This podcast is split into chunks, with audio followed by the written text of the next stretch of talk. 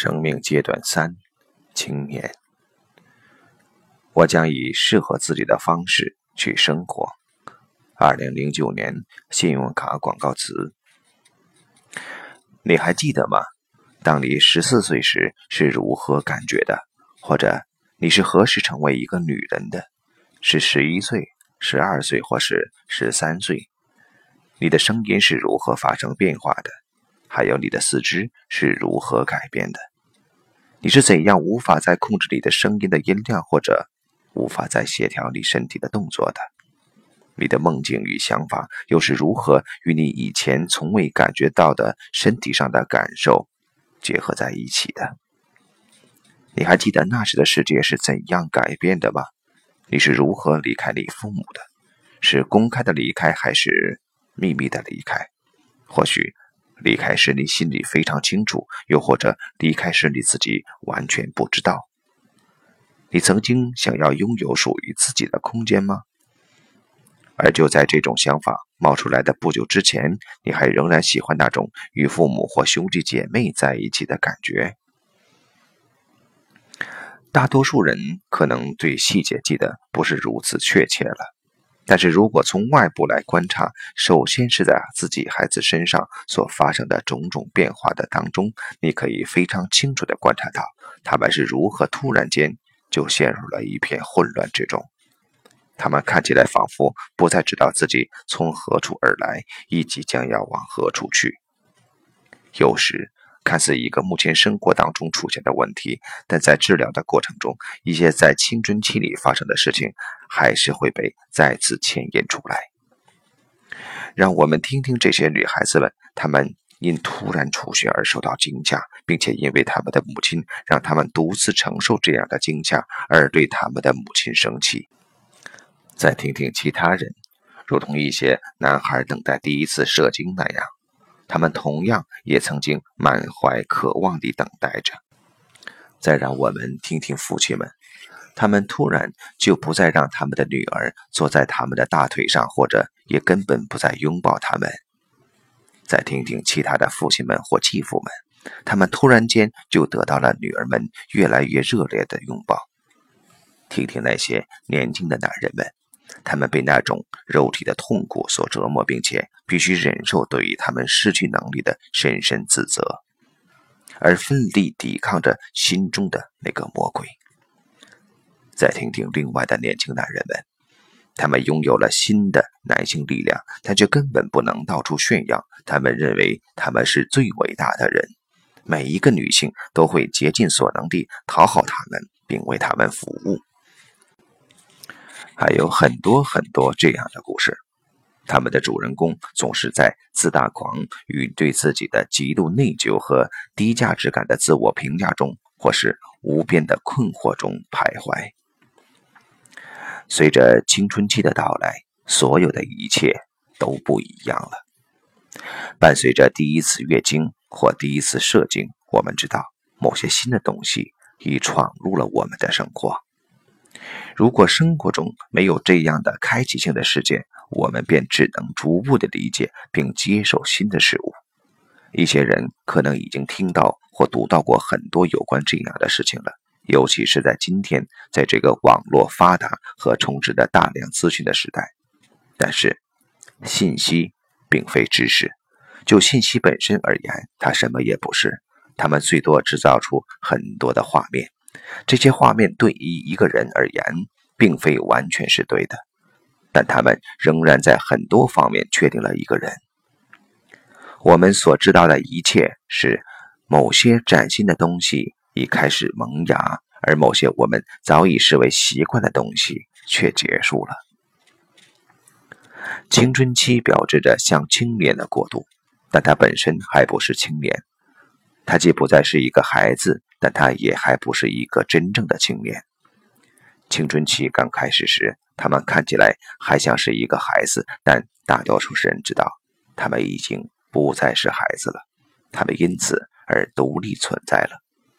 但从外部来看，他们还完全处于家庭的环抱之中。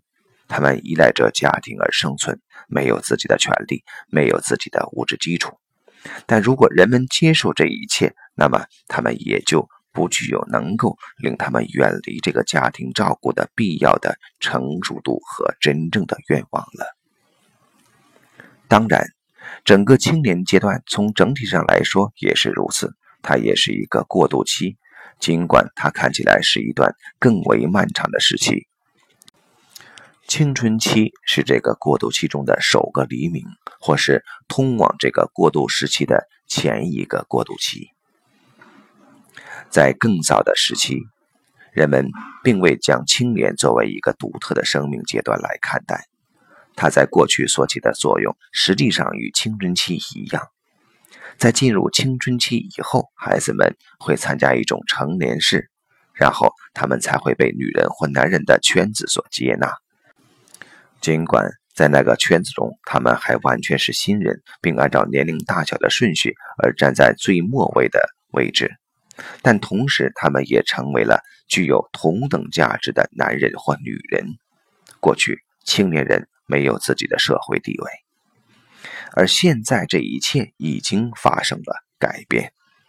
在现代社会中，有时不免会让人产生这样的印象。即所有的一切都只是围绕着青年人在转动的，因此青年成为了最为中心的人生阶段，而且这个阶段也在被尽可能地延长和扩展。当然，这肯定与现代人已显示出并主张与这个阶段同等的意识是有关联的。不管怎样。青年已经在现代社会中建立了属于自己的人生阶段，但这并未改变他作为一个起初以不再是，而后来以还不是作为特征的过渡阶段的特质。青年已不再是孩子了，但他也还不是成人。他在追寻，追寻他是谁，追寻他将会成为谁，或者应该成为谁。他在追寻他自己。这就是青年的特征。现在我已不再是孩子了。我们从外在显露的特征本能地知道自己已经跨入了青春期，但同时我们仍然属于原来的那个家庭。我们依旧像一个孩子那样的依赖他。首先，在今天的社会中，我们必须要上学，直到年满十八岁或者更长的时间。否则，除了针对孩子而制定的一些保护权益等权利以外，我们还没有自己的各种权利与义务。渐渐地，我们在外在的生命中消除了作为孩子而存在的种种特征，但这时我们也远还未成年。不过，清楚的是，我们已不再是孩子，但也不是一个真正的成人。在我的课程当中，我时常被问到。今天我们是否也需要举行那些古老部族的成年式？这个问题是对于这种成年式的特点，以及对于现代社会和青年特征的一种错误的认识。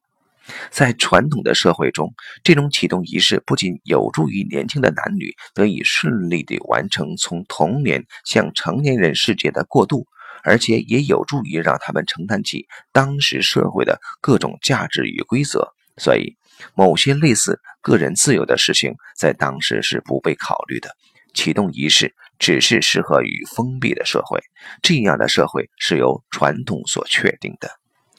这种成年式将传统的烙印打在了年轻人的心灵上，有时也在身体上，并且使这件事变得非常清楚，即他们是属于这个群族的。或者以后在军事性的启动仪式中，他们也属于这个国家或是另一个群体。在一个开放的社会中，可以不用再赋予青年这样的成年式，不然它就不是开放的社会。青年作为一个单独的人生阶段进入了社会，并在其中寻找他自己的位置。也就是说，青年这个阶段替代了古老的成年式。为了在一个开放的社会中找到我自己的位置，我必须将我所看到的和我所经验到的与我之前在家里所学到的东西进行比较，而这会使我们与父母亲的家之间自动地产生一个距离。在传统的社会中，大多不会出现这种情况，因为他们从未与部落或与自己的阶层、自己所处的环境分离，而且也没有一个可以为人们带来不一样的人生与价值的大众媒体。所以在这样的环境下，人们几乎也不会有任何进步。今天，青年与父母亲的家庭之间产生冲突是必然的，因为这些年轻人无法靠自己找到其他的解决方式。尽管冲突与叛逆并非解决问题的途径，但他们却是过渡时期的必要氛围。青年是一种中间及过渡的存在，它是一个追寻、定位以及试验的时期。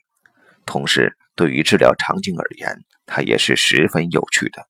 它是一个自我经验的时期，你甚至可以将它理解为对于“我是谁”这个伟大的灵境问题的首次接触。有些人在青年时期就已经追问过这个问题。但就算情况不是这样，青少年本身也是对于自我的身份、对于自己在社会中以及在人生中所处的位置进行追寻的时期。作为孩子，他的位置是非常清楚的，他们属于各自的家庭，对此没有什么要改变的。而由此，孩子们在他们的人生当中也有了位置，在社会中。集体层面上，他们仍然处于或曾经处于意识的第二阶段，这也适用于其整个生命阶段。在现代社会中，这一切随着青春时期的到来而发生了变化。人们必须自己重新找寻他的位置。我要上什么学校？我要选择什么专业？我要加入什么样的团体？认同何种文化？我要怎样穿着？什么形象适合我？我要听什么音乐？同时还有，我应该信仰什么？我该怎样对待那些在我的家庭之中所奉行的价值和规则？我是否应该遵循我在别的地方所见到的情况？我必须且可以让自己有另外的方向吗？我的政治立场是什么？我究竟是否对政治感兴趣？我想成为什么样的人？在我的生命中，我将要去往何方？这些问题可能或多或少被有意识地提出过，并且被认真地思考过，因为他们总是存在的。同时，他们也要求每一个青年或多或少地要知道一些答案。为了找到这些问题的答案，我必须将自己从父母身边拉回来。这答案即是未来。未来向我提出了这些问题，他是我的未来，而父母是我的过去。也可能是这样的情况：我将我的未来根据父母的愿望做了调整，例如进入父母的公司工作。但这在今天已不再是他们的决定，而是我自己的决定。将未来看作是对过去生活的继续的时代已经结束了。尽管大多数人仍然这样认为，并且如此表现，但这已不再符合现实。真实的未来从未来的生活而来，并与我们相遇。它是现在还没有发生，以及过去也未曾发生过的那些事情。我将在后面的章节中对此进行详细的描述。我再次提到它，是因为在现代社会中，青年只是直观地知道这些而已。这种。知识使青年变得开放，尽管它具有自由、冒险精神和非确定的存在等积极的意义，但同时它也存在容易迷失方向、不可预见性以及不可称量性等问题。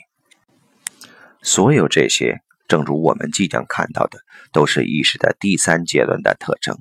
不过，仍然有一点不同的是，这是还没有一张可以接住他们的网。